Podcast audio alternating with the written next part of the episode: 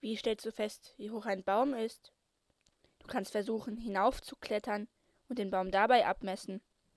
Oder du stellst dir vor, der Baum kippt um, merkst dir die Stelle, wohin sein Wipfel fallen würde und schreitest dann seine Länge ab.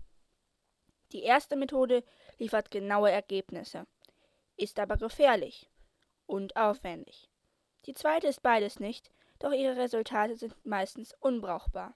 Förster und Holzfäller haben in ihren Mußestunden im tiefen Wald zahlreiche mehr oder weniger komplizierte Messmethoden ersonnen, die Genauigkeit und Mühelosigkeit verbinden. Das alte Lehrbuch der Holzmesskunde von Udo Müller verzeichnet nicht weniger als 48 unterschiedliche Verfahren der Höhenmessung. Einige möchte ich hier nennen. Den gesuchten Wert erhält man meistens, indem man etwas anderes misst, das leicht zur Hand ist und das mit dem gesuchten Wert in einem Zusammenhang steht. Die Verfahren sind also umwegig und damit typisch für die Messverfahren der Naturwissenschaft. Die älteste Methode?